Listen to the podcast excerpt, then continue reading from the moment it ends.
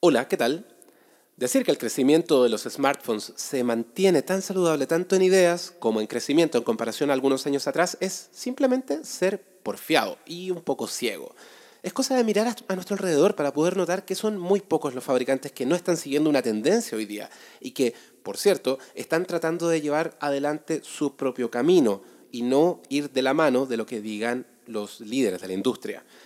Decir que todo va genial también es ignorar lo que está pasando a nivel mundial, con una industria que se está frenando de a poco, aunque más notoriamente en China, en Europa y, por supuesto, en Estados Unidos.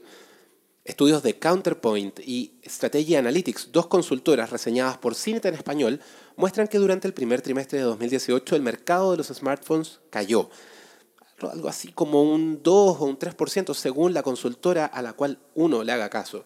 Eh, pero además muestra cómo Samsung, líder en ventas a nivel global, cayó en estos últimos 12 meses un 3% a nivel de ventas. Por cierto, como para que lo tengamos como dato, a nivel global en estos últimos tres meses se enviaron 360 millones de smartphones, así que tampoco es que estemos viendo que aquí hay empresas que estén quebrando por este tema, pero sí hay una notoria baja en las ventas. A menos claro que eh, esto lo estés viendo desde el punto de vista de las ganancias, porque ahí, por supuesto, hay muchos que están sacando cuentas alegres. Y eso es porque hoy se gana más por teléfono vendido, aunque se vendan menos teléfonos. O sea, los teléfonos son más caros. Y eso es bueno para los estados financieros de los que van ganando, pero la verdad es que no es tan bueno para aquellos que están peleando para poder mantenerse dentro de esta industria.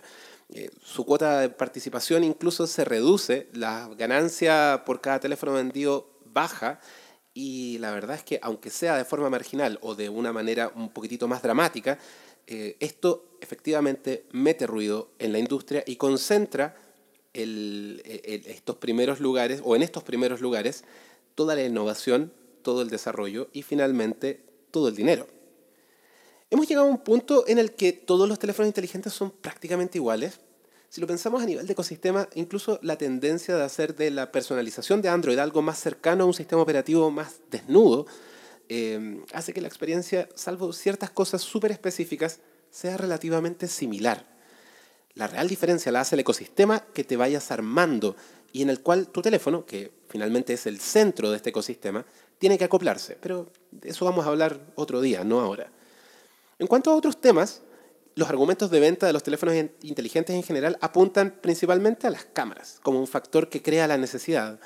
Y la verdad es que sí, un teléfono con uno, dos, hasta tres lentes ahora puede ser llamativo, puede ser interesante, pero no es que andemos tomando fotos y videos todo el día. Probablemente incluso si tienes el mejor teléfono del mundo con inteligencia artificial y con todas estas cosas, tus fotos, si no tienes un mínimo cuidado o alguna mínima noción de cómo tomar esta fotografía, va a seguir siendo una mierda. Y va a ser doblemente mierda porque lo vas a filtrar, lo vas a comprimir y lo vas a compartir en una red social que probablemente no le va a hacer justicia a tu obra de arte. Entonces, ok, la batería no hace gran diferencia. La cámara podría no ser una gran diferencia eh, si es que no sabes bien cómo utilizarla. Entonces, ¿qué? Vamos a la pantalla. Y ahí en la pantalla, e inevitablemente llegamos al notch. Era septiembre de 2017 y yo me reía, y te aseguro que tú también, o más de alguien también, se reía viendo este iPhone que tenía toda la pantalla menos una muesquita arriba, donde le metían sensores al teléfono.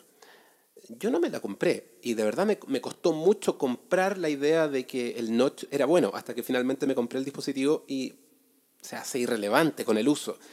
Pero a la larga, nadie esperaba que esto se volviera una cosa realmente dentro de la industria. Y hoy día son más de una docena los teléfonos que están en el mercado con este famoso notch. Eh, la verdad es que da un poco de un poco de cosa mirarlo y ver cómo todos copiaron, ah, perdón, perdón, perdón, no, no copiaron, desarrollaron productos que abrazaron esta revolucionaria y distintiva solución tecnológica llamada eh, notch y hoy día lo defienden. El más reciente fabricante que adoptó este notch eh, fue el LG con su G7 ThinQ, presentado hoy día miércoles en, en Nueva York. Un teléfono que se suma a por lo menos una docena de dispositivos más que recurren a este mismo diseño impuesto por el iPhone 10. El valor que añade este dispositivo, más allá de cumplir en el papel con todo lo que se espera de un gama alta a esta altura de 2018, es la adición de su propia solución de inteligencia artificial en su cámara. El mismo tema que tanto Asus como Huawei están enarbolando como argumento de venta para su gama alta de este año. Incluso el G, para poder justificar el Note, hizo un estudio eh, que lo desarrolló tanto en Italia, Reino Unido, Estados Unidos y por supuesto en Corea del Sur, donde el 70% de los entrevistados dice que quiere el Note y que es considerado un símbolo de estatus. A ese nivel hemos llegado. Claro, igual es una forma de poder mostrar que tienes el teléfono del 2018, da igual cuál marca sea. El teléfono es de 2018 porque tiene esa muesca encima. En verdad, si te pones a pensar, incluso en diseño todos se parecen. Es como si alguien hubiese definido que ya no iba a pensar más, que se había aburrido de desarrollar, voy a cerrar mi I D o voy a decirle a mi I D que haga el teléfono lo más parecido a lo que los líderes de la industria dicen. Me voy con la corriente. Da rabia, ¿no? Da rabia. No hay mucha variedad. Visto desde este punto de vista medio pesimista del asunto, y me disculpo por eso, diría que el teléfono se vuelve cada vez más irrelevante. Incluso Apple lo sabe y se prepara para este cambio de paradigma al poner énfasis en eh, la creación de experiencias, en profundizar esas experiencias de uso dentro del ecosistema al alero de sus servicios que significan dinero y suscripciones.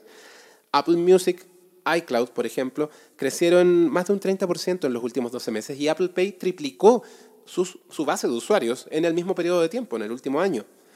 Quizás eso ayuda a enmascarar en cierto modo que las ventas sean menores en algunos mercados cuando hablamos de teléfonos.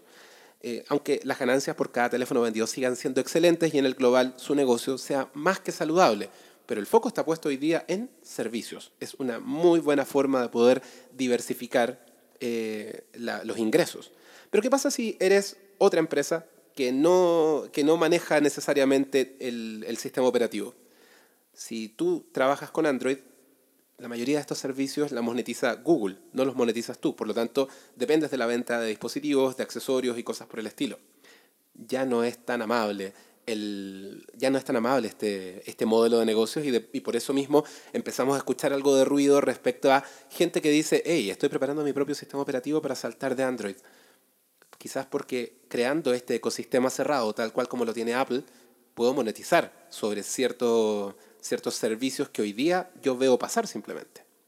La adopción de los nuevos smartphones además se ha ralentizado y los ciclos de cambio comienzan a estirarse por varios factores, pero aquí vamos a culpar solamente a dos.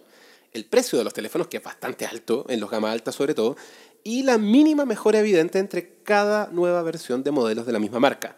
Un poquitito más de pantalla, un poquitito más de batería, un poquitito más de cámara y va, tengo un teléfono nuevo. Y le voy a poner un nombre rimbombante. Así funciona. Hoy día, lamentablemente, y eso es reduciéndolo a la mínima expresión y siendo muy ridículo, y me disculpo con aquellos que trabajan en esto, pero en verdad es lo que es. Así se traduce a la gente, lamentablemente. Sé que hay mucho trabajo de por medio, pero así se traduce a la gente. Y estoy siendo muy simplista. El teléfono cada vez importa menos. Son los servicios los que le dan vida y utilidad. Si el teléfono que tengo me permite acceder a ellos de buena manera, entonces quizás no necesito cambiarlo porque todavía toma buenas fotos, la batería aguanta, el diseño me, se parece bastante al del año pasado, entonces, ¿para qué lo quiero cambiar? ¿Realmente tengo que cambiarlo? ¿Puede aguantar un año más? Y ahí los tiramos a dos años, o 18 meses, como solía ser anteriormente. Hoy día existe poca innovación y pocas diferencias en hardware entre modelos de un año y otro año. Sí, es más potente, X cantidad más potente eh, tiene una mejor cámara que probablemente toma fotos en condiciones extremas de luz de mejor calidad. O de pronto tengo una hora más de batería. Pero ¿es realmente un argumento como para que yo me deshaga del teléfono que todavía estoy pagando y, me vuelva a encalillar en un nuevo teléfono al año siguiente? La gente se lo está empezando a pensar un poco más. Hay otros argumentos y la poca novedad entre un teléfono y otro está empezando a pasar la cuenta o podríamos pensar que está haciendo eso. Lo que es peor, todavía eh, eh, esperábamos que viniera algún tipo de remesón de la mano del Red Hydrogen One, un teléfono que promete pantalla holográfica, una cámara brutal y un montón de cosas que podrían en cierto modo cambiarle un poco la cara o al menos meterle un poco de ruido a estos grandes líderes de la industria y se retrasó, se retrasó hasta agosto. Entonces, ¿qué hacemos? nos quedamos un poquitito de manos atadas esperando la novedad. Y la verdad es que sabemos que cuando las empresas se quedan en una posición de comodidad, tienden a avejentarse y a ser más proclives también a ser liquidadas por los nuevos actores que entren al mercado. Lo vimos con Nokia, lo vimos con Motorola, lo vimos muy a mi pesar con BlackBerry también. Empresas que en algún momento ignoraron los cambios, hablemos del iPhone por ejemplo, se burlaron de estos nuevos actores y cuando el cambio de paradigma fue inevitable, simplemente cayeron presa de su inacción y luego de su soberbia. Y cuando trataron de reaccionar, literalmente se fueron a la punta del cerro. Hoy están peleando estas tres empresas por cuotas de mercado bastante pequeñas, incluso ni siquiera son lo que eran anteriormente, y están reducidas a una mínima parte de lo que solían ser. No lograron sobrevivir al cambio de paradigma. Solo diré que hay que estar atento a los fabricantes chinos. No tengo ninguna bola de, de cristal para ver el futuro, pero según cifras de la consultora Counterpoint, el único territorio donde las empresas chinas no crecieron durante el año 2017 fue América Latina, más allá de lo que obviamente puede haber hecho Huawei durante 2017, que tuvo un año bastante bueno, un montón de otras marcas no tienen mayor presencia acá, en Latinoamérica.